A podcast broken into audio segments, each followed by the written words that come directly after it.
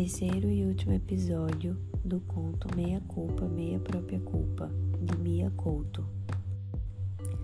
Nessa morte foi levada minha lembrança de mim, a única memória que eu tenho, a fatia de um tempo, o único tempo que me deu sonhos, sob vigilância de minha velha mãe. Eu cuidava de não sonhar tudo, nem depressa, ainda que fosse metade de sonhos. Esses pedaços ainda me adoçam deitada no frio da cela. Quer saber como sucedeu?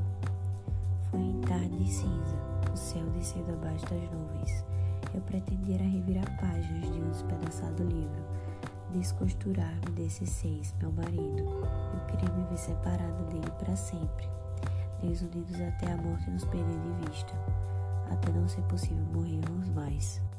Naquela vez, já a decisão me havia tomado. Fui recebê-lo na porta, a roupa abotoada por metade, o punhal escondido em minha mão. Chovia de lavar o céu no chão. Brinquei, provoquei, mostrei o cinto distraído, desapertado, provoquei com o perfume que minha vizinha me emprestou. Você quer me molhada pela chuva?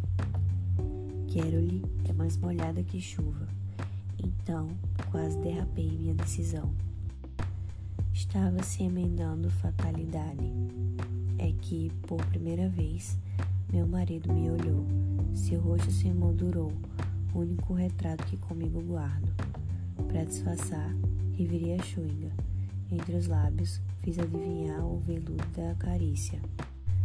Mas o gesto já estava fadado em minha mão, e no abrir sem fechar de olhos, o meu seis, que Deus tenha, o meu seis estava todo pronunciado no chão, decorado com sangue, aos impetos, mapeando o soalho. Não confesso crime, Senhor, não, afinal não fui eu que lhe tirei vida. A vida, a bem dizer, já não esteve nele. O que sucedeu, sim, foi ele tombar sobre o punhal, tropeçando em sua bebedeira o seis, meu seis, se converterá em meia dúzia. Não matei, e disso tenho pena, porque esse assassinato me faria sentir inteira. Por agora, prossigo metade, meia culpada, meia desculpada. Por isso lhe peço, doutor escritor, me ajude numa mentira que me dê autoria da culpa, uma inteira culpa, minha própria inteira razão de ser condenada por maior que seja a pena, não haverá castigo maior que a vida que já cumpri. E agora, por amor de quanto me deita a lembrança, o Senhor me abre a porta do Cine Olímpio. Isso, faça-me esse obsequio.